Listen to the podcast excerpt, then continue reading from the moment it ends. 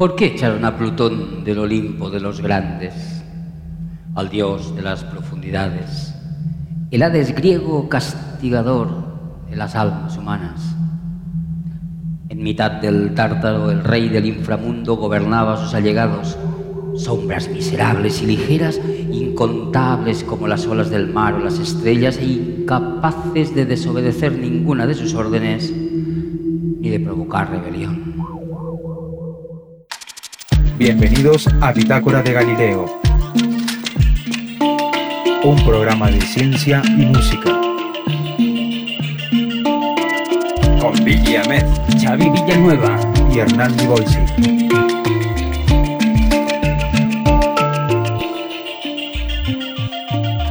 Bitácora de Galileo. Hola a todo el mundo, hola chicos, ¿cómo estáis? ¿Cómo estamos, Billy? Ey, ahí Abriendo está. el ¿Qué tal, programa Xavi? sin acento argentino. Eso, eso. Oye, queríamos que empezar de una forma diferente, ¿no? Sí, Ahí el, el Billy nunca había empezado y ahora ya se ha estrenado. ya está, ya está, ya, ha pasado, está, ya pasado. está, ya, está. ya Esas cosas que hay que hacer en la vida, como plantar un árbol y Sí, plantar un pino, libro tal Ya, vez. un, plantar un libro. Pues estamos aquí una semana más. Llevamos una semana aquí sentados esperando para grabar el, el siguiente podcast. Ni hemos comido ni nada. Nada, nada, Nada. aquí sentaditos, gua- aguantando la respiración. Ujú. Y En el vídeo de YouTube veréis que al fondo está Rob, que está ahí lleva ya Sí, una sí, semana. Una semana aquí semana. sentado, exactamente. Como no Sentado. teníamos momia, al final le hemos puesto, le hemos puesto a él.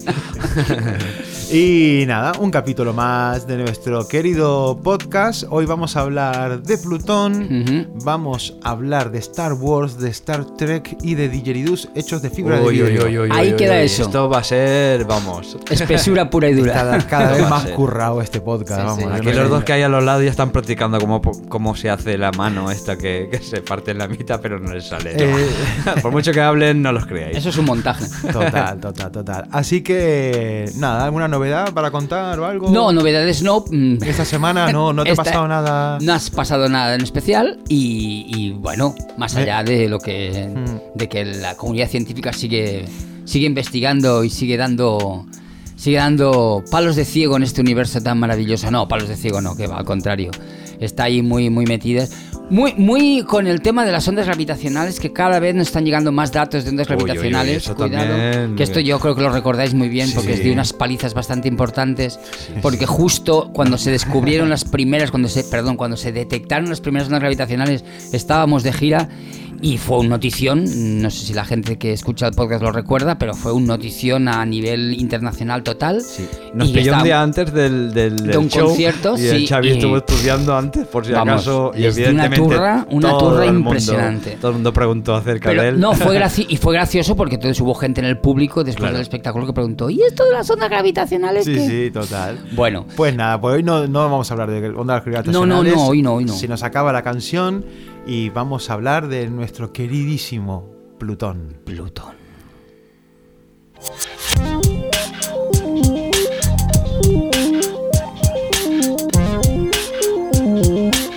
Hablando de ciencia. bueno yo creo que voy a tomar la primera palabra que dices cuando hablas de Plutón es ¿por qué? ¿Por qué? ¿Por qué? ¿Por qué ¿Por qué echaron a ya Plutón? Plutón? ¿Por qué ya no es Plutón? ¿Por qué ya no tiene su sitio ¿Pero el pobrecito? Aunque esté en el sitio.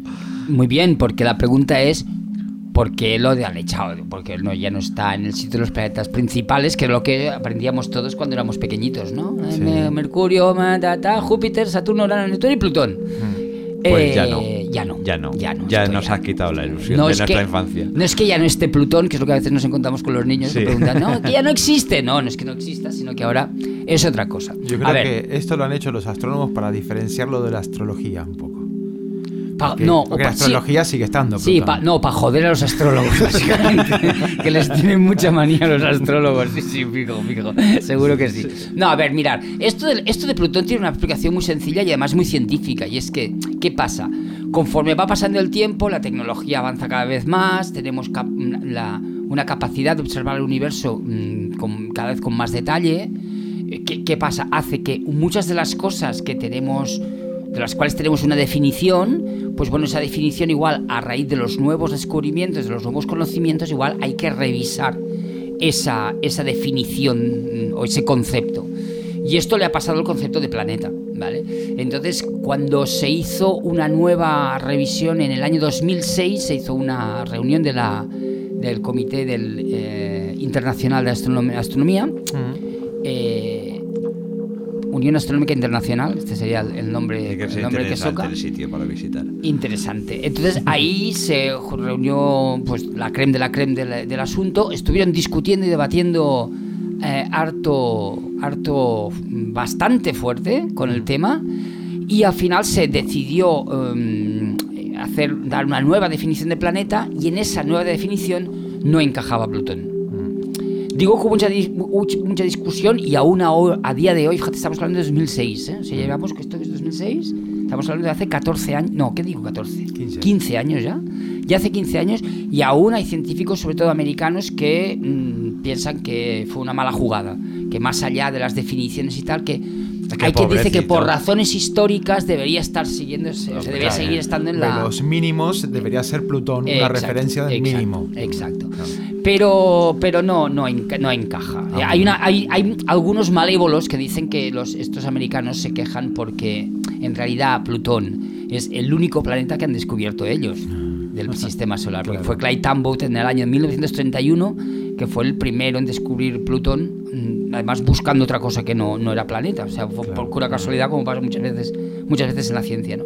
Y entonces, bueno, pues ahí se quedó. Pero siempre es verdad que había sido un planeta raro, en el sentido de que, fijaros, hacer- nos hacemos un poco una composición del lugar. El sistema solar tenemos Mercurio, Venus, Tierra y Marte, que son planetas pequeños, telúricos, es decir, formados por, por, por, roca, sólidos, digamos, básicamente sólidos, con muy poca atmósfera o, o nula incluso. Y luego de golpe porrazo vienen Júpiter, Saturno, bueno, golpe porrazo, que es las distancias que tocan, pero Júpiter, Saturno, Urano y Neptuno, que son planetas gigantes gaseosos. Y luego, al final, a casi 6.000 millones de kilómetros del Sol, había una cosa, una bolita pequeña, extrañísima, que se llamaba Plutón y que giraba de una forma extrañísima, una, órbita muy excéntrica, inclinada respecto del plano de, de- de traslación de los demás planetas. Una cosa rara que parece que ahí no encajaba en, en esa imagen que nos habíamos hecho de, de- de un sistema Pero ¿por qué ordenado. echar a alguien raro? Son varios ¿Sabes? factores. Eh, eh, esa es. ¿Por, por qué echar a alguien que no es igual que los demás? Eso es una pregunta que no es, forma parte de la ciencia. Bueno, al menos no de esta ciencia. No, pero sí No. estaría bien saber eh, cuáles eran todas esas diferencias. ¿no? Bueno, a ver, básicamente eh, Plutón. rotación, ¿no? No, Plutón en lo que no entra es una, una de las definiciones, una de las partes de esa definición de planeta, lo que dice es que eh, al o sea, en la órbita, la órbita que barre el planeta alrededor del Sol, en esa órbita, esa órbita es una órbita limpia. ¿Qué quiere decir eso? Quiere decir que no ha de haber objetos que estén compartiendo esa órbita con, con el planeta. Y eso no pasa con Plutón. Plutón tiene un montón de objetos. Pensaros que entre otras ¿Y cosas... eso traducido qué quiere decir? ¿Que no gira igual alrededor del Sol no, que no, los demás? no, o no, no, que en su órbita hay más objetos. Ajá. Y por lo tanto, no es su gravedad no es suficiente para barrer esos, para, para dejar la órbita limpia. Es decir, la Tierra, cuando gira alrededor del Sol, su órbita, el camino que hace alrededor del Sol es una órbita, entre comillas, limpia. Es decir, no hay objetos grandes No chocan, no, o sea, no que hay estén nada ahí, que se esté encontrando. Claro, porque si no esto sería Y un- Plutón sí. Y Plutón va, chocando con, con no es que vaya cosas, no es que vaya chocando, sino que en esa órbita se comparte o hay objetos que, que no que no que, que- que no que, el- la gravedad del planeta no es capaz de Mm. no es capaz de, de barrer y por tanto no es capaz de dejar una órbita limpia. Sí, es como el campo magnético de un imán, ¿no? Alrededor que va... Algo así, va podría ser un poco la imagen, ¿no? podría ser esa. Entonces, eh, bueno, además de la órbita, esta órbita excéntrica, bueno, que parece que no encaja, digamos, con los modelos de formación planetaria. Parecería que sería más un objeto de. más, más un planeta menor, un planeta, un, un objeto, mm, bueno, diferente a lo que sería un, un planeta. ¿Y qué dimensiones tiene mm, Plutón? ¿Es más grande que la Luna? ¿Más grande? eh, ma- tiene, ¿No tiene el tamaño de un planeta que tendría que tener? Plutón es un poquito más grande que la Luna, es un Ujú. poquito más grande que la Luna, pero ya digo, no es, tanto, no es tanto una cuestión de tamaños, por- porque por ejemplo, Ganímedes, que es el satélite más grande del sistema solar, es más grande que Plutón. Y Ganímedes es un satélite, porque está atrapado en la órbita de Júpiter. ¿Vale? Entonces, bueno, ahí está. Hay un poco, es un juego un poco ahí de definiciones que también es un poco entrar, entrar si tú queréis en- en aspectos, digamos, más o menos técnicos, pero bueno, que tienen que ver con eso, con lo que os digo, con, con esa definición cada vez más, más, más específica y sobre todo porque cada vez se van descubriendo más, más objetos Claro. O sea que para que diferentes te- que, encajan más con la familia de Plutón que no Plutón que encaje con la familia de O los sea que para que tengas el, el- el grado la medalla de planeta tienes que tener unas ciertas características, ¿no? Exacto. Que Plutón no cumple. eh, exacto. Esta, esta es la, jugada. última revisión del la- firmware. Esta es la ¿no? jugada, de la- la, última revisión, sí. Exacto. Eh, entonces, hasta aquí lo que hay, digamos, de el por qué Plutón ya no está, ya no está en, ya no está Considerado. un planeta principal. Y luego viene lo que viene, las sorpresas. Claro. Vamos allá. porque el universo eh, está lleno de sorpresas. Entonces, eh, en el año 2001, ¿eh? estamos hablando de hace rato, Como la película. en- correcto, el año de la película, se plantea una misión al planeta Marte por parte de la NASA, ¿vale? Que es, el- la, que, es la que se llamará la New Horizons. Y esto lo explico, explico de los años, porque me parece interesante ¿Qué para que la, ser la traducción? ¿Eh? Nue- nuevos, Nuevos horizontes, horizontes. Nuevos horizontes. Entonces, eh, para que la gente pueda entender lo complicado que es eh, em, plantear una misión espacial. Y evidentemente a Plutón aún más, porque estamos hablando del planeta que está a Más 6.000 y pico millones de kilómetros de la Tierra, ¿vale? Todo, 5.000 millones, depende un poco. Pero bueno, es igual. Eh, entonces, la New Horizons mm, finalmente eh, parte de la Tierra en el año 2006. En el año 2006, o sea, cinco años después de, de plantearse como una misión. ¿vale? Y llega a Plutón en el año 2015, en julio de 2015. Está prácticamente 10 años viajando por el sistema solar a una velocidad superior a los 60.000 kilómetros por hora Todo solito, pobre. todo solito, ¿vale? Eso es una pasada desde el punto Sí. de vista, sobre todo por la, porque es, es una nave relativamente rápida, eh, pero aún ya sí siendo tan rápida, son casi casi 10 años hasta llegar a, a Plutón. Y cuando la New Horizons llega a, New Horizons llega a Plutón y envía las primeras imágenes de Plutón, todo, uy, todo el mundo, todo el mundo flipa porque nadie se espera lo que se ve, que son, pues, entre otras cosas, pues, cordilleras montañosas, pues, de alturas de 3.000, 3.000 y pico metros de, de- de altura, hechas de hielo. En Plutón. sí, de hielo o sea de, que se ha hielo de mapeado agua. un poco Plutón, ¿no? Se sabe cómo es la superficie. y No, tal. no se sabía, claro. No es, se que hasta, sabía. es que hasta ahora pensar que las Claro. imágenes. Yo, va, buscar, si queréis, por internet, eh, imágenes de Plutón anteriores a la New Horizons y son imágenes súper pixeladas. Claro. La mayoría de las veces que ves sombras, pero un poco más. Claro. Cuando, por eso, y esto Claro. va un poco en relación a lo que os decía antes de, de, de las definiciones de, de- o de, de- conocerlos. Cuando tú conoces los objetos con más detalle, ostras, dices, cuidado.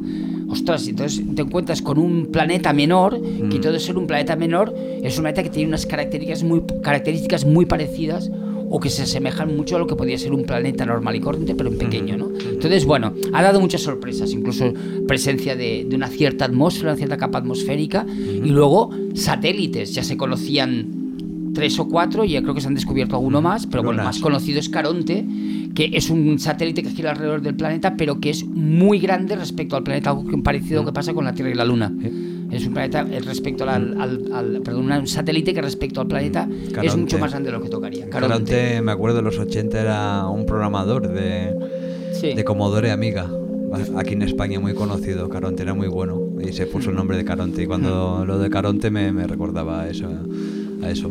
Y aparte de, de- de Plutón, eh, también, em, bueno, gira de manera rara. Bueno, gira muy excéntrica. Y hace frío, hace calor, todas estas Muy cosas. excéntrico. Bueno, ya os Bueno, frío que te os, cagas. os podéis imaginar. Claro, estamos hablando de, de montañas, de, cordilleras de, de hielo o de agua. Un lugar que llega muy poco. Fíjate, es que el sol brilla muchísimo menos que en la Tierra. Por supuesto, llega una cantidad de energía muy pequeña del sol. ¿Y cuánto tiempo duran estaciones ahí? No, allí no hay, casi no hay estaciones. ¿No? Y, por- y además hay que pensar que el planeta gira alrededor del Sol, tarda, o sea, el, el- el- Ujú, el sí, la tiempo que tarda son 249 años. Tú- 249 años. Claro, entonces... eh, O sea, un año duraría 200... 49 años. Correcto. De hecho, el otro día, hablando de, hablando de Neptuno, eh, a mí no, no, no- no recordé en explicar que el, el- Neptuno se, descubrió en 1846 y en el año 2011 se cumplió la primera órbita, eh, digamos, documentada del planeta. O sea, los 165 años desde que se observó hasta que, digamos, ha vuelto al mismo lugar en el cielo. Para entendernos, ¿vale? Pero 165 Claro, años para... en el caso, claro, y en el caso de Plutón, pues peor aún, porque hay que esperar casi 250 Claro. años a que complete una vuelta entera. Además, es una órbita muy extraña, porque es excéntrica. Excéntrica quiere decir que es muy alargada, ¿vale? Porque yo utilizo mucho esta palabra Sí, sí, para sí. que la gente se- lo tenga claro. La excentricidad cero sería una- un círculo, Sí. una circunferencia perfecta. Entonces, es muy alargada y además, en vez de girar encima de. o- o, o prácticamente encima del plano de, de traslación de todos los planetas, gira muy inclinado. Queda, queda como que está ahí como desplazado. Entonces, en ese giro de esa excentricidad tan grande del planeta, en algún momento entra dentro de lo que sería la órbita de Neptuno.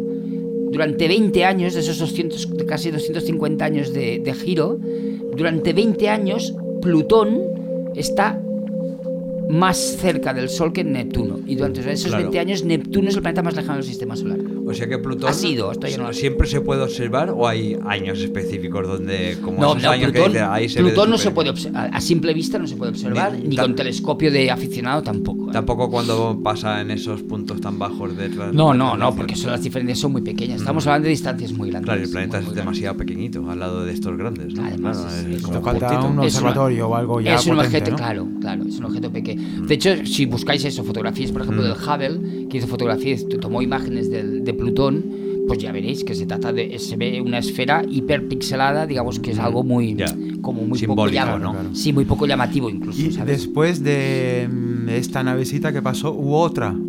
No, ¿no? no, esta es la que ha pasado, Vale, que ha salido, que bueno, Que fue cuando tuvimos que cambiar las imágenes, que tú teníamos unas imágenes en, la- Estas, en planetas. Claro, claro. Y luego fuimos actualizando, que salieron estas imágenes súper alta resolución, preciosas, y las cambiamos por De las- hecho, fue curioso, fue, fue, chulo- fue muy divertido, bueno, muy, muy chulo, porque nosotros estábamos acabando el espectáculo de planetas Mm. y teníamos las imágenes del Hubble, Mm, ¿vale? Que estas imágenes tan pixeladas. Claro. Y justo en ese mes de julio llegaron las primeras imágenes y entonces fue cuando incorporamos las nuevas Exacto. imágenes de Plutón. Exacto, Exacto, exacto, sí, fue así, fue así. Y entonces esta nave espacial luego ha seguido tiramillas y se va encontrando con diferentes objetos transplutonianos, que son objetos que están fuera ya, que ya están un poco, bueno, más allá ya de, Y que de son- todo lo conocido. ¿Y siguen ¿Son mandando? ¿Planetas también? ¿Pequeñitos exoplanetas? Eh, o- son- no, exoplanetas, los exoplanetas son planetas que giran alrededor de otras estrellas. Vale. Aquí estaría- estaríamos hablando de objetos transplutonianos que se llaman, que son objetos, para que nos entendamos, parecidos a lo que sería lo que encontraríamos en, los cinturones- en el cinturón de asteroides Ya. que hay entre Marte y Júpiter. Pero no rotan alrededor de... también, no- también, Todo, todo gira alrededor del Todo Sol. gira, todo, es gira un alrededor del Sol. círculo, todo senoidal. De hecho, dentro de estos objetos hay uno que es el...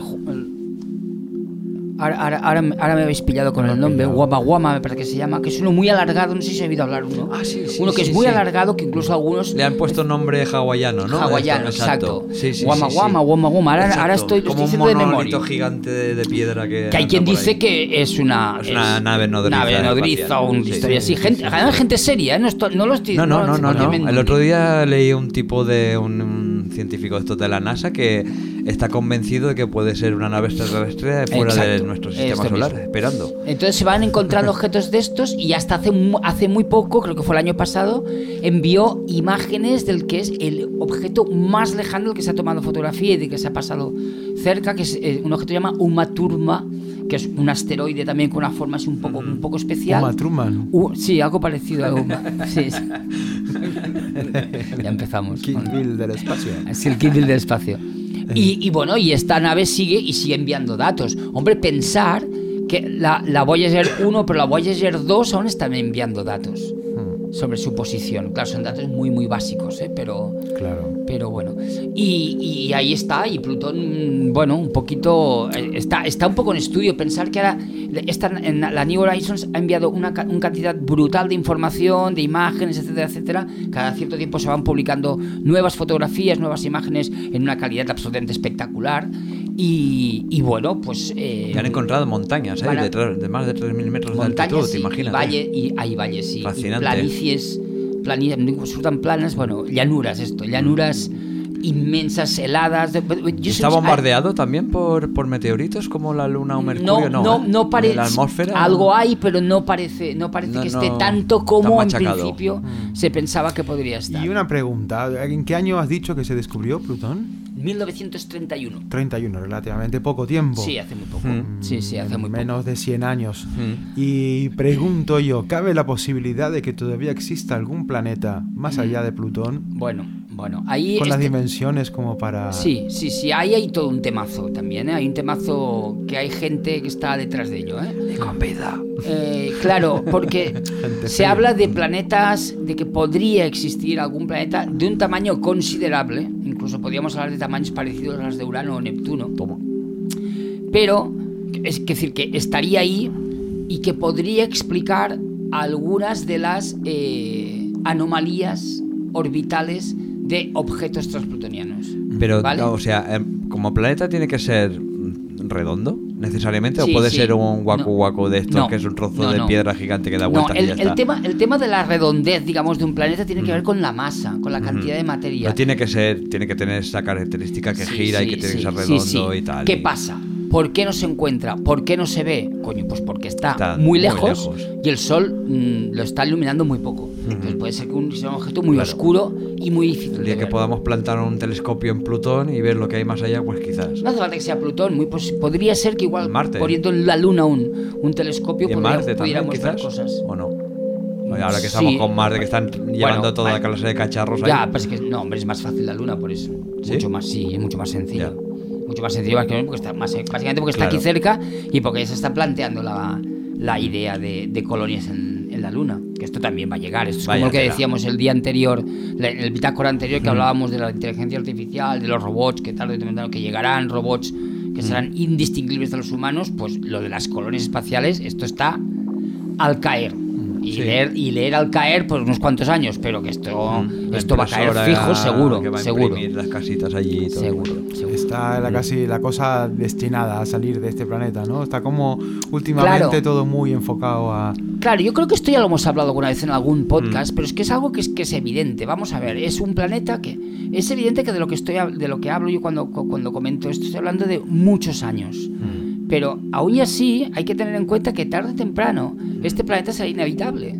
Sea por eh, gentileza de los seres humanos Claro. o sea por gentileza de las leyes de la física. Claro. Pero tarde o temprano habrá Adiós. que irse de aquí. Entonces, bueno, esto con que es un, es un, un Mm. proceso que no es nada fácil, es decir, cómo coges y deshabitas un planeta y te vas a otro sitio, hostia, esto es mucha tela. Ya, ya es complicado hacer una mudanza en una casa, imagínate. Imagínate hacer una mudanza de un planeta, claro. Es decir, que las películas te lo ponen más o menos fácil y la literatura también, pero en realidad es muy complejo. Es un... Entonces, claro, ese problema hay que empezar a abordarlo Claro. muchos milenios antes. ¿Cuántas garrafas de agua te llevas al otro planeta? ¿Cómo? ¿Cuánto whisky? ¿Cuánto, no sé?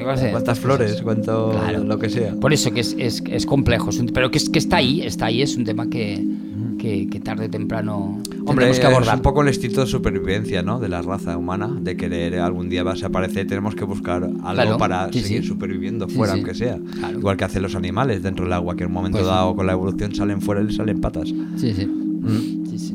Exactamente. Pues... No sé, si quieres añadir algo Pues bonito yo- para Plutón para el para final. Plutón, pobrecito. Algo poético, dile algo, una, una oración. Que te echamos que de sea. menos, Plutón, Sí. te echo de menos. Que Bueno, y- para muchos sigue siendo parte del sistema solar. Claro Aunque que digan sí, lo que digan, claro que sí. en nuestros corazones y sobre todo en nuestra mente y subconsciente sigue estando Plutón formando parte de... Tantas, exacto, tantas horas ahí aprendiendo de carrera de los planetas Mercurio, Venus, la Tierra. Claro, Como si de repente quitas a un rey mago. Y aparte es uno de los guays, Plutón. Plutón mola el nombre, es, es- es muy chulo. Bueno, Sí. desde aquí nuestro in memoriam hacia Sí. Plutón. nuestros, nuestros ánimos a Plutón y a los, Eh, plutonia- sí, y a los plutonianos. Ya le rezaremos una oración. Y si no existe Eh, una oración del Plutón, ya la haremos. Ya la haremos, sí, correcto. Ya sigue estando aquí y nos vamos a hablar de otras cosas. Pues vámonos.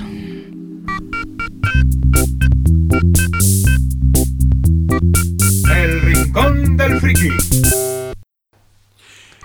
Y hoy toca pelea, lucha, A muerte. a muerte. ¿Qué Fight. mola más? Fight. No, no era que mola más. No. O sea, ¿quién tiene más rigor científico? ¿Star Trek o Star Wars? Bueno, a ver. Yo creo que para empezar a poner paz, deberíamos hablar de que los dos son ciencia ficción. Entonces, una cosa es ciencia ficción y la otra es lo que sería posible en estas series, lo que no, cómo, si esto sería real o no. Mm, Yo me baso, por ejemplo, en Star Trek.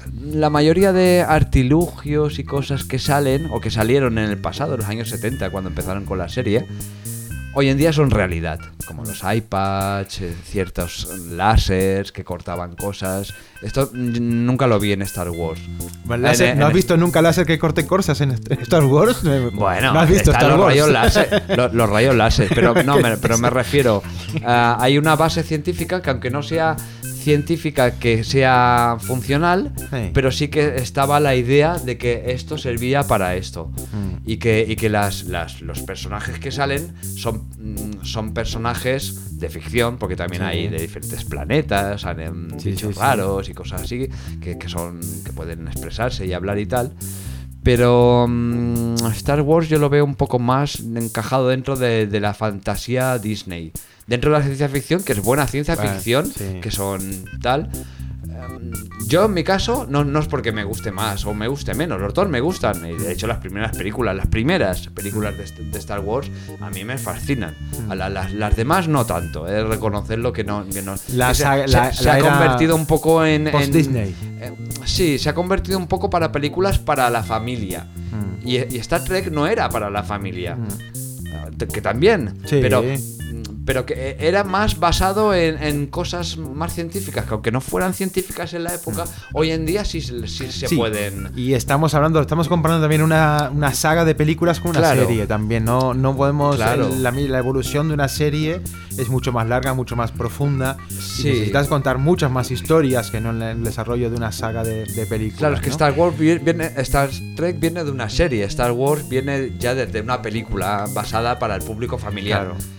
Entonces es muy diferente, tiene mucho más recorrido. De hecho, en Star, en Star Trek creo que el, el hombre este de Apple, ¿cómo se llamaba? El, el- Steve Jobs. Steve, Steve Jobs, trabajó como consejero para Hmm. mm, en los- las maquinarias que aparecían, los, los, los, pantallas táctiles que podías pulsar. Todo eso eran ideas futuristas que ya tenía Steve Jobs y al final la- las acabó convirtiendo en realidad, como los iPads y todas estas pantallas y transmisores, relojes que se comunicaban, todo esto. Claro. Démosle la palabra. Aquí está ansioso. No, no, que va, yo estaba, No. escuchando, no, que yo hablo mucho. Yo, No, relajadamente, yo a mí Sí. no, no es que sea tan No, siempre, friki, siempre friki ni nada, ni eh, algo muy típico de Black Noise Producciones es la coña que nos llevamos Eh, con Black, esto es coña, con, es- es- con Star Wars y con Star Trek. A todos nos Sobre- encanta todo, ¿no? Porque es, es ciencia ficción, hablan del espacio y todo, todo eso nos mola. Pero sí que está esta siempre está lucha, bueno, este pique tal, como ayer pero en para, para PC. pasárselo para pasárselo Sí. bien, ¿no? Pero bueno, al final quién tiene más rigor científico? Mira, yo, yo, a ver, vamos a ver. Ahora siendo serios, sí que es verdad que Star Trek se, se, se viste de una pátina científica más, más evidente que. No hace que- falta que- susurres, ¿eh? Que Star Wars. No, no, pero es ver, no, es cierto. Lo que pasa que, a ver, muchas veces esa pátina científica va de discurso, es decir, hay todo un discurso científico muchas veces que está, digamos, si no vacío, mm, huequito, digamos, de, de, de- de lo que sería de, realidad. Yo reconozco, digamos, ¿no? las últimas películas de Star Wars yo no, no se he podido terminar, tío, era demasiado para mí. No, pero ya, pero más allá. Aunque estén pero- muy bien hechas, ¿eh? Sí, no, pero más allá del tema y de la, Y de Star del- Trek y de también, la ¿eh? historia y tal. Hombre, yo reconozco, por ejemplo, yo creo que, no sé, porque ya, yo ya me volví Venga, estas dilo, tres dilo, últimas. ya, suicídate. Estas tres últimas que, que han, Han hecho. cambiado mucho porque ha cambiado mucho el público también. También, no es lo claro, mismo. la- no claro. tiene nada que ver. Yo la te ponen las primeras películas Sí. Y son ahí durillas. Porque De- de- cambia pues con- son lentas y tienen estas imágenes y esa banda sonora y Pero tal. porque cambia con la cultura de los años de, de la situación. Sí, las, sí, prim- ahora- las primeras ahora- de Star Trek eran lentísimas. Sí, pasaban por sí. cosas, había momentos de acción, pero había momentos de... Ahora todo el tiempo tiene que estar pasando algo, ¿no? Y tiene que haber eh, eh, chistes, tiene que haber momentos chistes y momentos incluso inadecuados y... Lo sabía también en Star Trek, y lo Sí, sabía, de sí, sí, chistes, de, con de situaciones humor, un sí. poco cómicas, ¿no? De, de tal. Pero era un poco más un otro tipo de humor también. Es, es como más Star Wars, como más explícito. Venga, para todo el mundo. Todo el mundo que eh, Star Wars. Mm. ¿Sabéis? Todo el mundo tiene. ¿Sabes? Hombre, como- yo, yo, como- yo he de reconocer que la última película que vi de Star Wars, que creo fue la última, la de. ¿Cómo se llama? Ni te acuerdas. el ascenso de Skywalker sí, un sí. rollo de estos, que hay un momento, a ver, evidentemente tú cuando ves vas a ver una película de estas, no, ya asumes, asumes que de ciencia vas a ver poca. Es ¿Vale? ficción. Esto está, Ficción. esto está muy claro, que es ficción. Ciencia inventada. Pues la ciencia ficción, digamos que sería, estaría, dejaría mucho que desear.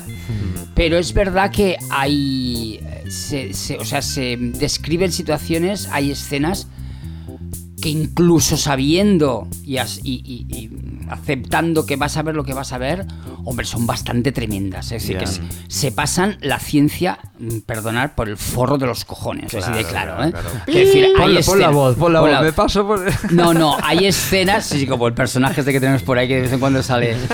No, porque a ver, hay escenas. Luego yo creo que es la última en que hay una batalla en las capas altas de la atmósfera de un planeta con grandes naves, naves que se rompen, los personajes están por ahí en, en medio del espacio que en teoría debe ser el espacio vacío, los personajes se deslizan por, por rampas que están abiertas al espacio, no les pasa nada, no llevan traje, no llevan, o sea, es es un Casi nivel que fuman en el espacio. Sí, Casi sí, que o pueden sea, fumar. es un nivel, es un nivel de, de paso de la ciencia porque lo que importa es el la espectáculo sí. absolutamente tremendo. Que está bien también, Que es lo una mejor es manera de ter- hacer cine, Sí, sí, sí. Lo que pasa que es verdad Pero que es mucho más para los que nos gusta un poco que, que haya un- una cierta base, hostia, pues la verdad es que es que guau, es, claro, es sí. bastante, es Porque bastante tremendo. Al menos una Un poco escafandra, ¿no? Es bastante Al menos tremendo. para salir afuera de entonces, cuando vemos películas, pues yo qué sé, como por ejemplo Interstellar, que te puede gustar más o menos y Mm. tal, pero que en cierta manera busca acercar eh, eh, conceptos científicos muy complejos y que sean más o menos mm, pues bueno pues por eso piensas tío pues qué bien qué bien Interstellar no Sí. Y es verdad que son películas diferentes que también seguramente buscan un público diferente pero pero sí que Que ha pasado que- también en este en Estelear. Yo me he encontrado a gente que dice: "Fua, rollo de película, no suenan las explosiones. Digo, Claro, pero por es eso, Que, por pero eso. es que no irías nada en el espacio. Claro. realmente es así. ¿sabes? Entonces, bueno, yo esto es una... Sí que es Sí. verdad que en general Star Trek es verdad que es más... Un poco infantil. Intenta buscar... No, Star Trek, ¿eh? No, no, no, pero digo, la- la- el, el símil de, de lo que decía Salto, Sí. eh, hay, hay demasiada inocencia en Star Mm. Wars porque también está basado para niños, básicamente para el público infantil. Sí, sí. Más que algo familiar, como lo quieras llamar. Mm. No tanto como el otro que puedes intentar eh, seguir una historia, ¿no? Una- una- porque ya viene de otra historia, de otra historia, ¿no? Es un poco... Sí. Bueno, entonces al final quedamos que como mola más Star Wars, ¿no? No, bueno, ahora, ahora te toca a ti hablar. Ahora, te- ahora te- ¿tú qué opinas sobre Star Wars? A él le gusta- a él le gusta- Ah, Ahora ya a hemos mí me, a mí me gusta más Star Wars solo para llevarte la contraria a ti y poder. Sí, bueno. Es que ese, Billy me dice: ves por la izquierda que, que no hay bache, pues yo voy por la derecha. Y después hemos es algo baches. natural entre nosotros. Nos Sí, amamos, sí. pero al mismo tiempo es- escapamos de nuestros consejos. Sí, es muy bonito ir de gira con A ellos. mí Sí. me gusta todo. A mí me Sí, gusta a Star Wars. todos, la a última todos. película me las he comido con patatas y, y me, ha, me ha encantado. Me he partido el culo. Bueno, hay de que decir que tú también tienes niños y eso ayuda mucho. Y no, todavía- mi, hijo todavía es pequeño y todavía no, no, no, no, no ha visto nada de este ¿No? universo. Todavía no ha visto nuestro Ya llegará el momento que, la, que lo- Ah, tenemos a nuestro amigo ver. Shanghai que con tres años la niña estaba mirando Star Wars Claro, y... eh, es Godzilla y- eh, Igual, cada uno lo hace como hace. Yo creo que pues cada niño también es diferente. Mm. No le atrae, ¿no? Ah, no le atrae. Sí, que le sí. atrae. ¿vale? ¿Cómo que no le va a atraer? Le encanta, le encanta. claro, Pero bueno, claro. todavía no, no ha visto las películas. ¿no? Ajá, no. De hecho, están calificadas para más de esa edad, y entonces Ajá. de momento, pues no. No, Mm. hace falta. No, Ya no, ya tendrá tiempo. Yo también mejoro si las veo con él, que pase más tiempo, así me olvido. Claro. Y las puedo disfrutar un poquito. Pero ya te digo que la, primera de Star Wars el otro día me puse un ratito para ahí y. eh, no- Porque tiene este aire así de maquetas, hechas con maquetas y con no hay tanta Una explosión pasada, ¿eh? es como más creíble. Pues nada, vámonos a hablar de música. si os Vamos a hablar de música, perfecto, sí. No hemos, no hemos arreglado ninguna... No, aquí en Nada, esta pero sección. no, se a trataba de eso. No, Ya está no, bien, que va, que ya va, está que bien. va, que va. Ya hemos ocupado un rato y, y ya está. Vamos Venga. a hablar de otras cosas. Hablar de música. Eso mismo. La única vida que existe es en las estrellas, son mis hermanas. Eh, todos los ovnis. He convocado nada más que a dos estrellas.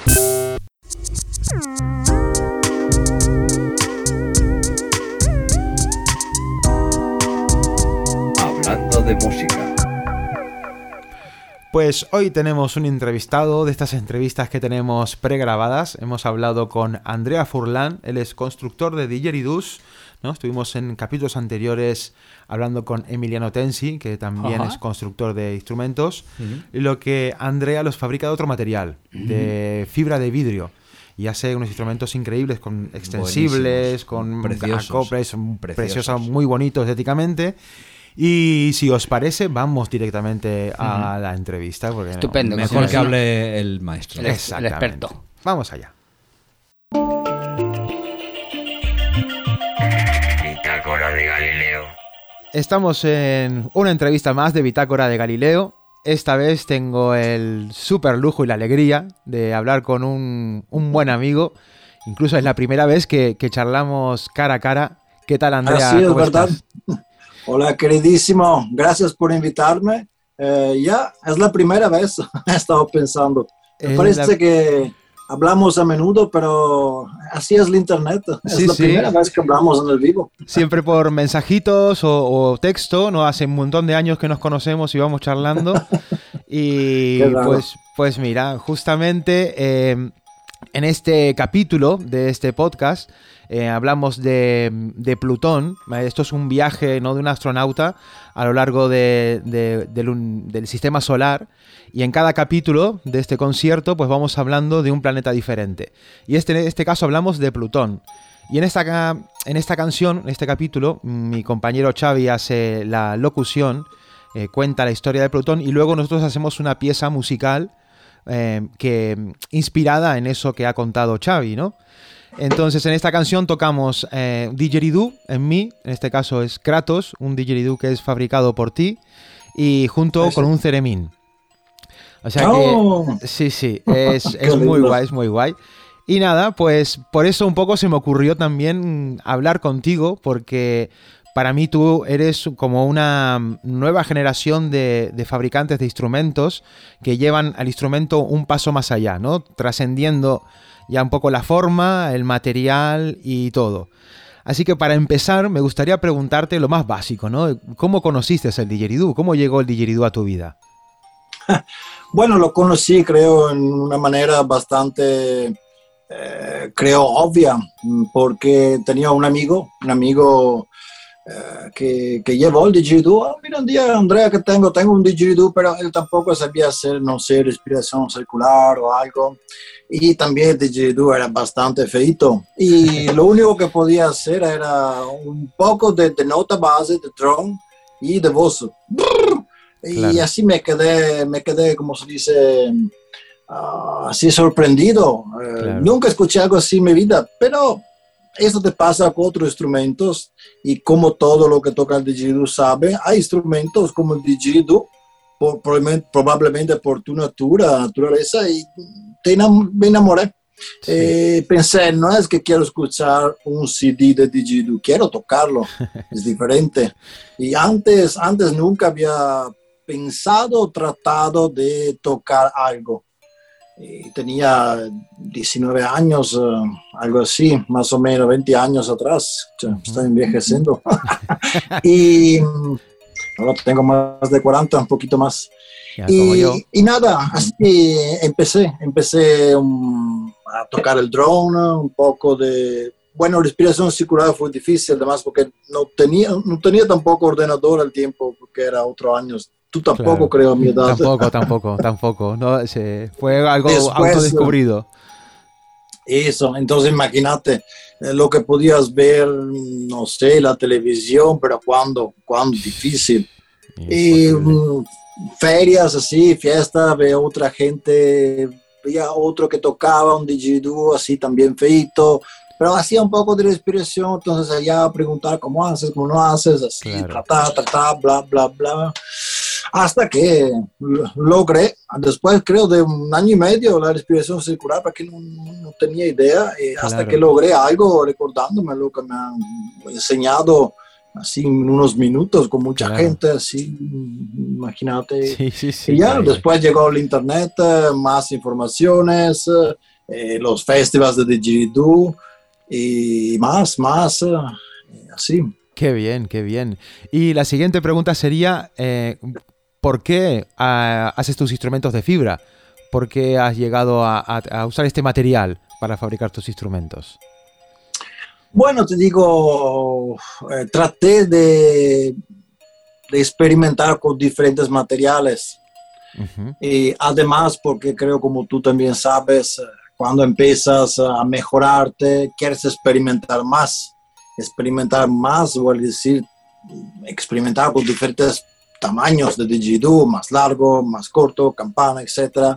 Y nece- necesitaba algo que me, me permitía de, de- de construir exactamente el tamaño que quería.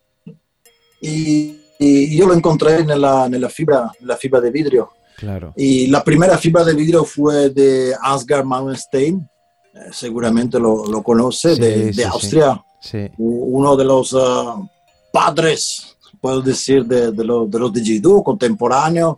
Él hizo por primero con, con la fibra de vidrio y me encantó esa idea, porque como tú sabes, fibra de vidrio es, eh, ¿cómo se dice en español? Ligera, liviana. Sí, ligera, liviana, sí, sí, sí, sí, es muy ligera, liviana y también no tiene problemas con el agua, con el sol, con nada. Claro. La fibra, por ejemplo, cuando- no, no, con los cambios de temperatura, la, la fibra no se mueve tanto. O sea, no, no hay un cambio de, mm, de afinación, por ejemplo, en el caso del didgeridoo, pasando de frío a calor, comparado con la madera. Claro, Puede exacto. ser. Vale. Especialmente si tú tocas un montón, entonces Mm. tú sabes, está lleno de agua, de, de saliva, Hmm, eh, de baba claro, eh, sí, sí. adentro de, de didgeridoo. Entonces, si es madera, eh, especialmente si, no- si no tiene verniz por adentro, si es hecho de madera, Claro. va a absorbir un poco, cambia la temperatura, eh, en los días sigue húmedo, se puede craquear, romper. Es un poco más delicada la madera y siempre Claro. que, que cuidarla y, sabes, no es, no es sencillo. Claro. Con una fibra de vidrio es diferente, además porque eh, tiene un coeficiente de elasticidad, Ujú. ¿ok? Entonces, Ujú. cuando va a caer algo así, a- no, no se va a romper, porque antes de romperse tiene un poco de elasticidad. Claro. Y esto es algo más que es típico de, de material, que Claro. sea fibra de carbono, vidrio Mm, o Kevlar, por ejemplo. Claro, claro, claro, claro, claro. Y Sí, así, sí. Lo, único, lo único problema es que la fibra de vidrio eh, no es linda, es Claro. monocolor.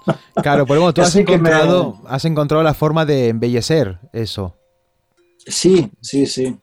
Eh, eso es algo que empecé a pensar, cómo hacerlo, cómo embellecerlo, eh, cómo hacerlo además un poco más eh, eh, ro- robusto, fuerte, Claro. y al mismo tiempo embellecerlo. Entonces, cuando viví en Bolivia, vivía ya cinco años, me, me inspiré un poco a estas señoritas que se llaman cholita. Son como señoras así que, que llevan toda la, la comida, las cosas en estas telas que se llaman aguayo, son telas de Sudamérica, Bolivia, así, eh, Aymara, tradición de este pueblo. eh, y son multicolores, tienen un montón de colores. Entonces Vale. pensé, ¿por qué no usar esta tela? ¿Por qué no usar eh, esto por eh, hacer, fabricar los didgeridoo? Claro. Dejar un toque, un toque de color. Y así empecé. Después empecé a usar un montón de diferentes telas, de colores, eh, hasta en los últimos seis años. Así que hasta los, los clientes pueden escoger o hacer por sí mismo la, el pattern, los colores. Después Claro. lo printo y hago el didgeridoo. Claro. Ah. No, increíble, increíble. Y luego otra cosa importante también, eh, aparte del material, la parte estética, que es súper importante también, cómo está diseñado el instrumento por dentro, ¿no? O yo siempre Claro. digo que un, un- un buen fabricante de instrumentos al mismo tiempo tiene que ser un muy buen intérprete para saber encontrar esas características especiales para que ese instrumento, por ejemplo, como los tuyos, respondan a, a muchas técnicas diferentes. ¿no? Que puedas Exacto. hacer iCode, que puedas tocar un drone seguido, que puedas hacer más beatboxing. Y es un instrumento pues muy versátil que responde un poco a, a muchas técnicas. Por eso, gracias a que tú has investigado, has trabajado y has profundizado en el propio tocar también del instrumento, ¿no? Eso también Sí. supongo que ha sido un, un viaje, ¿no? De, de crecimiento tanto tú como intérprete y a la vez como fabricante, ¿no? Sí, sí, estoy totalmente de acuerdo. Lo que tú dices, lo que yo también pienso, siempre lo digo. Eh, lo que siempre explico, por ejemplo, a la gente interesada, amigos o clientes, es que mm, no existe un, un buen constructor de didgeridoo que no sea muy bueno tocar el didgeridoo. Si el constructor no es bueno tocar didgeridoo, entiendo bueno que no que sea virtuoso, pero que Ya. conozca diferentes técnicas, Mm. ¿ok? Eh, si no conoce diferentes técnicas, si no es un buen músico, ¿cómo puede hacer un buen didgeridoo? Está claro. Esto es algo que te hace pensar. Yo digo, si tú no sabes tocar didgeridoo, pero quieres un didgeridoo de calidad, eh, esto es un- una manera por eh, saber 100% si el didgeridoo que estás por comprar es bueno o no. Claro. ¿Quién lo hizo? ¿Cómo Claro, toca? ¿Cuánto claro. sabe tocar? Esto es importante, yo creo. Así que puedes hacer como tú también haces como constructor, uh, didgeridoo a pedida eh, específico por ciertas técnicas. Mm, Puede ser didgeridoo por diferentes técnicas, específico por unas técnicas. Claro. Y así es. Para mí el futuro es eh, mm, hacer customize, como se dice en español. Eh, sí, a- a eh, medida. digamos, hecho a medida. Hecho a medida. hecho a medida. Claro, Hecho a medida. Design, tamaño claro. y boquillas. Claro, claro, claro. Es lo que ofreces básicamente ahora mismo, ¿no? Tu oferta es, yo, me, me ha pasado, mm, bueno, en la última vez que instrumento que te compré, que es el La, este tan largo, en Misa, Ay, qué lindo. fue algo muy especial para un, para un trabajo en concreto incluso. Y fue tal cual, mira, yo necesito un instrumento en La que se pueda partir por la mitad para poder transportarlo y que tenga un dron profundo porque es para hacer drones y para mantener un sonido constante, que tenga cuerpo. Y exactamente lo que pedí es lo que me llegó. O sea que es algo mm, que para uno que lo, que lo compra es algo muy bonito, ¿no? Porque nunca sabes que de verdad que te va a llegar de lo que tú necesitas. Pero exactamente fue eso lo que ganaste, porque tienes conocimiento exactamente de qué pasa cuando la primera parte es más angosta o más estrecha, incluso mucho más porque los didgeridoos, las verdaderas estrellas de tu, tu catálogo de instrumento, creo que son los didgeridoos estos que lo podríamos llamar cromáticos, porque son instrumentos que pueden ir de, de una, ocupar una octava entera o más, ¿no? Son instrumentos Ah, sí. extensibles. Esto, Sí, sí, explícanos un poco cómo, cómo has llegado a esta, a esta maravilla. Te digo, fui aquí hace siete años atrás. El primer año que fui aquí en Inglaterra fue en un- a Covent Garden, es como, como se dice un, ma- un market donde hay cosas viejas así que Sí, venden. Un rastro se dice Y aquí. a un rastro, Sí. como un rastro. Ah, Sí, ok, un rastro. Nueva palabra esta. Entonces estaba allá con mi hijo chequeando un poco las cosas viejas y me tomé las manos, un, como se dice, Eh, esto por ver eh, Eh, Sí, sí, sí. lejos, Sí, por- sí. ¿cómo se llama? Un, um, un Ah, monóculo. Ah, Eso, monóculo, exactamente, sí. Un monóculo. Y cuando lo vi, no sé, me tuve, tuve como una inspiración. Dije, Wow. "Uh, ya lo tengo, eso Pero, tengo que pues, hacer. Me lo puedo que imaginar. Además, porque mm, la idea de algo de telescópico, no solamente un tubo slide, pero algo telescópico, huele decir que tú sigues tocando un didgeridoo de tamaño cónico. Hmm. Si tú tocas un slide, eh, tienes un, un tamaño del primer, de la primera parte, por lo menos del didgeridoo, que, que es un tubo, es cónico, ¿ok? Sí, sí. Entonces tiene la característica y los límites de un didgeridoo de, de tamaño de tubo, ¿ok? Claro, claro. Pero tú sabes que la mayoría de los didgeridoos son, que son apreciados son telescópicos y esto sería el límite de algo slide de un tubo. Así que cuando eh, tomé este monóculo lo vi, dije, esta es la solución. Eh, así me, mo- me motivé a empezar a estudiar la idea de algo de slide. Para mí, desde este momento tenía más sentido trabajar en eso. Y además, después ha llegado más idea, porque he empezado a enterarme de toda eh, la posibilidad, de la versatilidad de lo que estaba haciendo.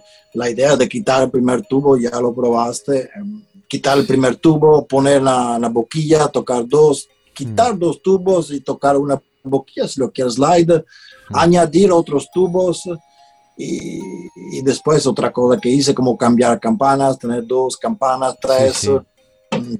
Increíble. Y, oh, sí, así que puedes alcanzar más de una octava, más nota, hasta. Claro. Depende de lo que quieres hacer o Sí, es como hacer un tener... Es una enciclopedia de, digamos, del sonido del didgeridoo. Un poco tienes, puedes elegir esos tamaños de, de tu embocadura.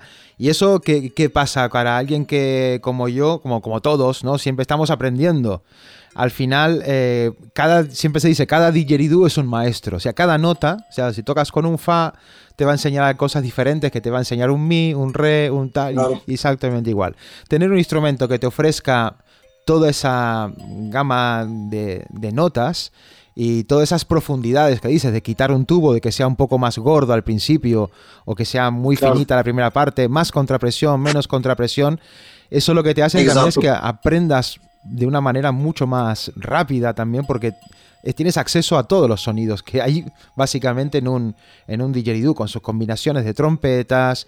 Yo sinceramente no tengo uno, lo voy a tener en, breve porque siempre he sido, siempre hemos hablado, tú me has ofrecido muchas veces, píllate uno de estos que te va, te va, pero hasta que no lo he probado no he Claro. sentido de verdad. Siempre he sido yo instrumento de una pieza, como, como de toda la vida, ¿no? Cosas raras, de extensibles y tuvo que... Pero cuando lo toqué y empecé a explorar las posibilidades de este instrumento, pues me quedé completamente maravillado. Es como una evolución, ¿no? Del, del- del- para mí, del, del didgeridoo.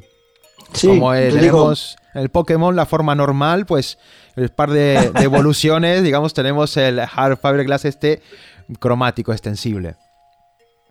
Imagínate, eh, soy, estoy de acuerdo, todo lo que dices, eh, se ve que eres un constructor de didgeridoo porque ya entiendes lo que, que podría decir ahora. Digo, eh, la idea sí que cambias notas, pero cambiando notas cambia diferentes contrapresión, presión. Claro. Entonces, una persona que empieza a tocar, sabes, no sabe bien la presión porque alguien empuja fuerte, otros un poco así tímido. Allá te puedes escoger tu presión natural, donde Mm. empiezas a aprender, después cambia con otras.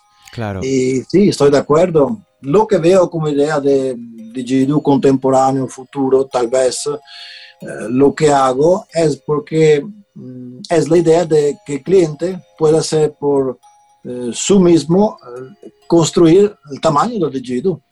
Si tú puedes quitar o añadir tubos, diferentes boquillas, deslizar los tubos, entonces por tú mismo te puedes crear el tamaño del didgeridoo. Claro. Como tú sabes, entre el primer metro del didgeridoo está eh, la cámara más importante del sonido. Hmm.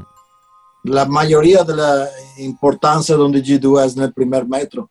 Claro. Después también campanas diferentes y cosas, pero menos que el cuello, el primer método del didgeridoo. Entonces, tú te puedes cambiar los tamaños, boquillas y qué del primer metro del cuello. eh, entonces, ti- tiene muchas más posibilidades. Claro es que imposible que te falla a comprar el didgeridoo, teóricamente, porque No, te lo puedes eh, cambiar. Totalmente, y más sobre todo al, al principio. Tengo un alumno, uh, Miquel, que lo, claro que lo conoces porque él tiene uno de estos didgeridoos tuyos.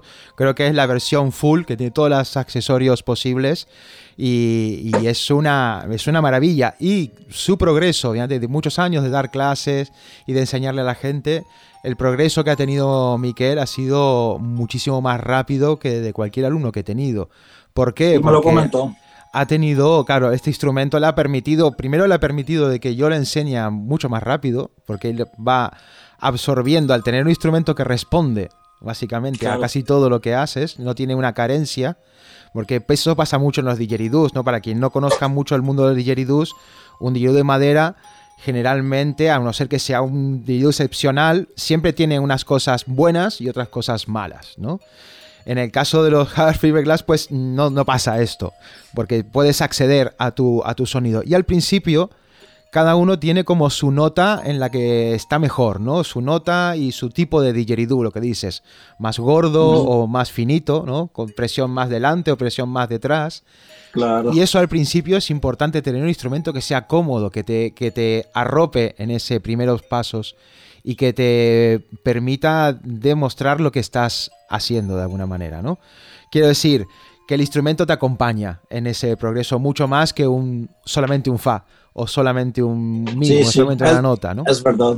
Es verdad, yo te digo, me acuerdo, discúlpame si te interrumpo, pero me ha salido un recuerdo. Sí. Cuando trataba de aprender la respiración circular, me acuerdo que el problema principal no, no era yo mismo, pero el didgeridoo, porque tenía este didgeridoo de bambú, así tan grandoto y con una Claro. boquilla así tan incómoda que era así tan difícil hacer el drone. Imagínate hacer un poco de respiración circular. Imposible. Cuando cambié con otro didgeridoo un poco más delgado, ¡pac! Ah, Claro. Ahora Ah, es sencillo, cosa. ya lo logré. Otra cosa. Yo empecé, Ah, mira, con un, con un sí, un, un sí. La nota, la nota sí, que es súper, súper grave. O sea, era demasiado, era... El sonido me encantaba porque al principio atrae mucho el grave del dillo, el armónico grave, ¿no? Esta, esta bola gorda de... Ah, es precioso al principio. Pero claro, es un instrumento así para aprender, te- aquí se dice te lastra mucho. Suelo decir cuando un instrumento te lastra es que no te deja progresar a cierta velocidad porque es un instrumento difícil de tocar. Mm. Un fat neck de estos que haces, te estás haciendo ahora, ¿no? Que fat neck son instrumentos ya muy anchos, muy gordos desde el principio. Que Sí. ya ni bien la boquilla ya va a un diámetro muy muy grande. Que es un instrumento que tiene muchísima profundidad y te obliga a tocar de una manera mm, más diferente. No puedes tener tanta presión delante, sino más detrás. Te obliga ya a tener ya cierto control. Sí, mira, lo estoy, lo estoy, lo, estoy terminando ahora. Buah, ah, Dios mío. Es solamente el principio. ¿ves? Tengo que. Claro, claro, claro. Terminar de pegarlo. Qué Pero si ves, si ves el cuello, Claro, si ves la boquilla, claro, claro. Mira, para los que están escuchando por el podcast ahora mismo está enseñando pues uno de sus didgeridoos. Y claro, en este caso la bocadura, la boquilla es madera, ¿no? Es una madera, diferentes esa es maderas madera. torneadas, ¿vale? Con, en Sí, ese señor. caso tiene que ser cónico por adentro. Claro, Así que puedes trabajar con técnica de beatbox, de air cold y tener una buena respuesta. claro, claro. Por otra clase de jidú, otra clase de cuello, necesito otra clase de tamaño de, Claro, de boquilla, obviamente. claro, claro, claro. Eso es importante. Supongo que esto nunca se acaba, ¿no? Esto de investigar y buscar nuevas formas, y un poco siempre estarás un poco pensando como en el ajedrez, No, ¿no? nunca, nunca se acaba y te digo, mucho también me enseñan eh, los clientes con sus necesidades. Lo que quiere, no sé, el- ¿cómo se dice? El edge, el borde Claro. más delgado, otro Claro. más grueso, otro Claro. con un tamaño un poco más cónico, otro un poco más, eh, ¿cómo se dice? Directo. Claro, Eh, Así que es interesante porque tú tienes tus ideas, pero también te confrontas con las ideas de los clientes claro, y así que estás siempre en diálogo con, eh, ¿cómo se dice? Decenas de personas, claro, claro, claro. decenas de personas cada mes. Y esto te ayuda mucho a evolucionarte. Claro, Eh, sobre todo rom- romper tus esquemas de lo que a ti te va bien, ¿no? De que lo que es tu zona de confort, porque cada uno tiene su boquilla predilecta, Sí. su forma, su diámetro. Cuando tú tienes Exacto. que salir ya a hacer para otros, ya tienes que romper tus propios esquemas. Y eso es lo que hace Exacto, evolucionar. exacto, exacto, porque no, porque soy Digidoo Maker, no a decir que tengo la verdad en mi bolsillo. Hmm. Eh, no hay una verdad, hay experiencia, la experiencia la maduras con, con- con tu camino, pero también con el camino de otra persona, que sea beginner o que sea Da super igual. conocido player, todo Sí. tiene su experiencia de, Sí. de qué aprender. Y eso es importante. Mm, No, no existe una persona que construye el Jidoo y te dice, esto es Jidoo, esto es el tamaño, esto, Claro. boquilla es súper buena por todos. No, no existe, Claro. es algo de personal, ¿me entiendes? Claro. Como, mm, así es. Claro, claro. ser. Ah, Tiene que ser. Así es, es la característica de este instrumento. Es algo muy personal. Porque ya es como ponerle un amplificador al instrumento que ya llevamos incorporado que somos nosotros, ¿no? Eso. Y al final, e- esa unión, sobre todo la embocadura, es todo, todo un tema. La unión entre nuestro cuerpo y el, y el instrumento y lo que pasa a partir de allí. ¿Y hay algún proyecto, aparte de los Fat Neck, eh, hay algún proyecto a la vista, algo que te gustaría hacer, algo que estés pensando en, en empezar a fabricar? Te digo, tengo muchas ideas, eh, ideas y hay ideas que no sé si le voy a realizar. Otra Claro. que le realicé recién. Te digo, tengo una idea, pero la digo solamente a ti en secreto. Perfecto, me encanta, me encanta. Pues luego cuando terminemos de grabar me lo cuentas. Maravilloso, maravilloso. no, no, te la digo ahora. Estamos, bromeando en secreto. No, no puedo Me decir. va bien, me va Me bien. gusta. ¿eh? Me gustaría la idea de hacer una boquilla que pueda tocar dos, tres didgeridoo al mismo tiempo. Guau. Eh, pero no es algo de sencillo. No. Me gustaría la idea de, de tocar, te imaginas, dos didgeridoo con dos diferentes notas, Guau, algo así, por, Wow. por ejemplo. Además, sigo siempre experimentando con materiales, eh, tejidos. Eh, en estos años desarrollé muchas ide- ideas que tenía, como la idea de una extensión con que acaba con un- una boquilla de trombón eh, o de tuba, por ejemplo. Tal vez Claro. has visto un- unos Sí, videos de sí, gente sí, que lo toca. Y es interesante porque tu didgeridoo puede volver un, ¿cómo se llama? Un alphorn, un, un cuerno suizo, Sí, sí, sí. como se dice. Sí, sí. Eh, es interesante porque, sabes, la idea es el didgeridoo que tocas el mismo y le pones solamente una upgrade Sí, sí. eh, y cambia totalmente. Totalmente.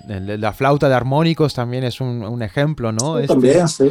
este también la flauta. Eh, Es muy interesante de cómo, pues eso, cómo se va la inquietud, ¿no? Del, del, del que fabrica, que no es un al final el que fabrica didgeridoo no es solo un fabricante, ¿no? También es como un ingeniero que todo el tiempo está pensando cómo modificar este trozo para que haga esto o tenga más de lo otro y eso nunca nunca se para. Andrea, ¿dónde podemos ver tu trabajo, los didgeridoos que haces y, y todo esto? Bueno, mi- los trabajos, eh, así los más recientes, eh, se pueden ver en Instagram, por ejemplo. Uh, por- es bastante escribir Art Fiberglass Didgeridoo ujú. y me pueden encontrar en el Facebook también y también tengo un sitio internet eh, eh,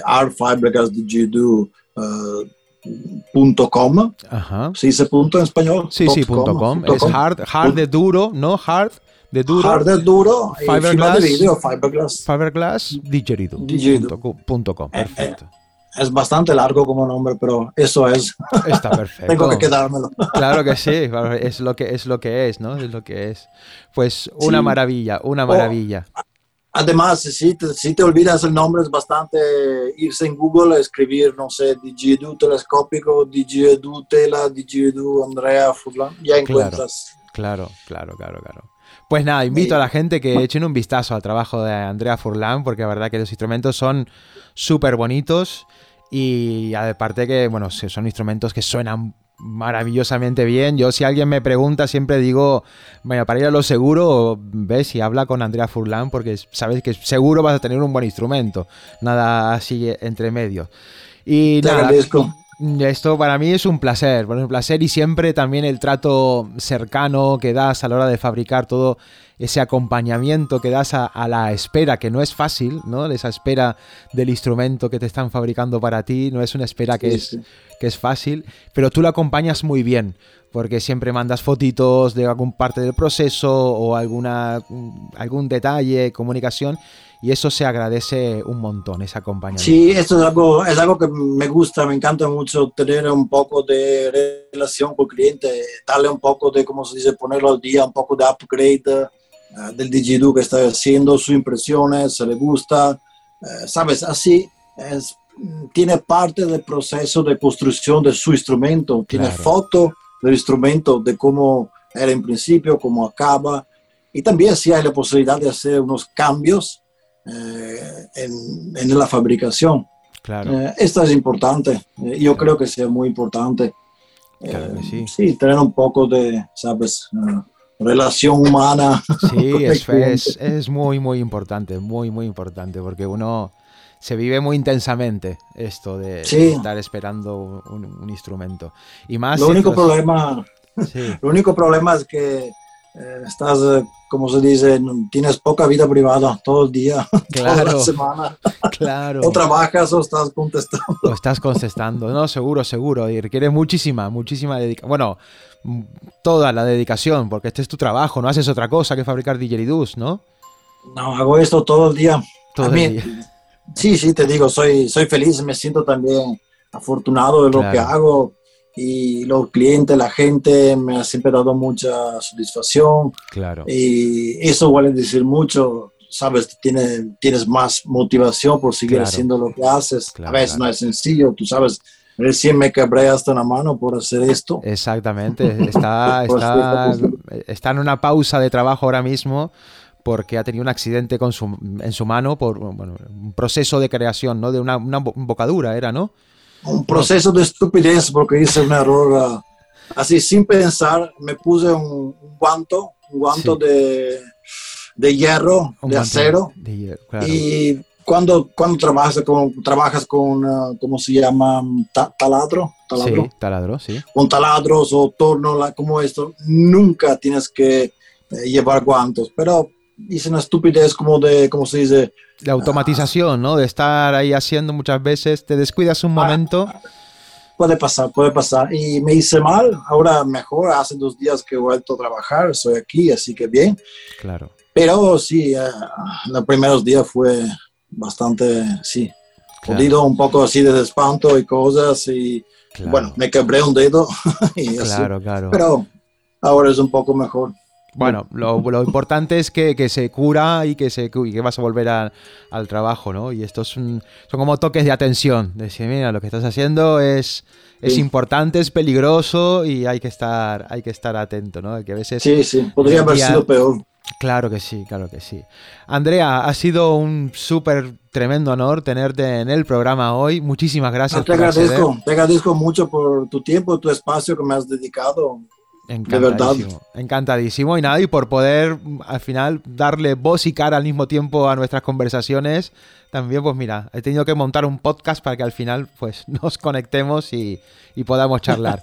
Ya volveremos Claro. a charlar pronto cuando te pida mi didgeridoo, ya te cansarás de, de escucharme. No, no, no, te agradezco. Siempre te lo digo. Pues Andrea, nos despedimos, se nos acabó sin tiempo ya. Gracias. Será hasta la Entonces, próxima. un abrazo y gracias otra vez. Chao. Un abrazo para ti. Chao, chao. Pues darle las gracias otra vez a Andrea Furlan por haber estado en nuestro programa, un lujazo y a, a mí, me, a mí me encanta Mm. todo lo que ha dicho y también en el, el- el amor que pone en su trabajo y el Sí. resultado se ve en el instrumento. ¿Qué tenemos para el próximo programa, chicos? Y el Pues último. Ya está el último, tío. Pues primero tendremos muchas lágrimas, Sí. muchas, no vamos a llorar sin parar. entonces Y el público, ¿qué vamos a hacer con el público? vais a escuchar, que, que- que eh, hacer algo con el público. ¿Va a haber histeria o va, depresión? No, sé, No, no el problema va es que- problema. Se va a colapsar Twitter. Sí, bueno, sí. quizás es una buena idea. Igual la gente si quiere escribirnos, Sí, sí, que nos de alguna manera que nos escriban ideas y Como cosas dice de la que- el Berto y Buena Fuente, que nos escriban a internet. Que busquen por Sí, internet, que, nos- que nos exacto. escriban a internet. Que nos escriban a No, fácilmente nos pueden contactar a través de nuestra página web, que Claro. es blacknoiseproducciones.com. Exacto. Ujú. Y, Y allí pueden Y ahí pueden preguntarnos, enviarlo. escribir sugerencias, Exactamente. cosas que les gustaría, cosas que no les gustan. Exacto. eh, Cagadas que hayamos hecho, que seguro que hemos hecho alguna, yo sobre todo, seguro que he hecho alguna declaraciones de cagada. Eso, meter la pata. meter Eso la es porque pata. nos tienen manía. Sí, Nos sí. van a, nos van a estro- Bueno. llenar el, el- Eh, eh, dicho esto, la semana que viene, el último episodio, vamos a hablar en ciencia, vamos a hablar de más allá de Plutón. Es decir, en realidad vamos a hablar un poco que, que- un poco de los viajes espaciales, de, Claro. lo que, de lo que hace nuestra Claro. astronauta, Ujú. cuál es su destino y, y- Cuando llega, y la dificultad. recibe la señal y tiene que Esto volver. mismo. Claro, vamos a hablar de señales y,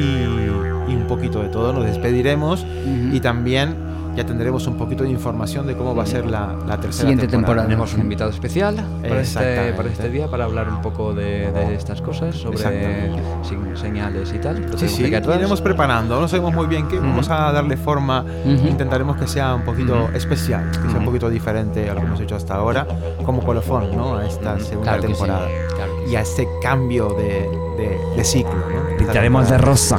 Eso. Gente linda, gracias por estar ahí una vez más y nos vemos en un par de semanitas. Un abrazo a todos. Un abrazo a todos, nos vemos.